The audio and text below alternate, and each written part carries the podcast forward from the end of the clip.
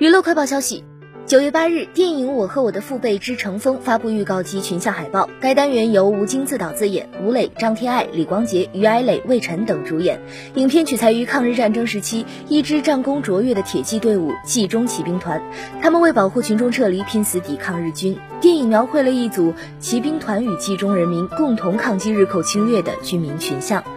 吴京、吴磊上阵父子兵，分别饰演冀中骑兵团团长马仁兴及通讯员马成峰。吴京首次挑战气势磅礴的马战戏，还原骑兵作战时千军万马阵前冲锋的宏大场面，在国产电影中实属罕见。此前，《我和我的祖国》《我和我的家乡》两部影片曾连续两年斩获国庆档票房口碑双冠军，已成为不少观众国庆必看的观影首选。《我和我的父辈》作为国庆三部曲的第三部，延续了前两部小人物见证大时代的视角，将再次唤醒全球华人情感共鸣。电影《我和我的父辈》也将于十月一日全国上映。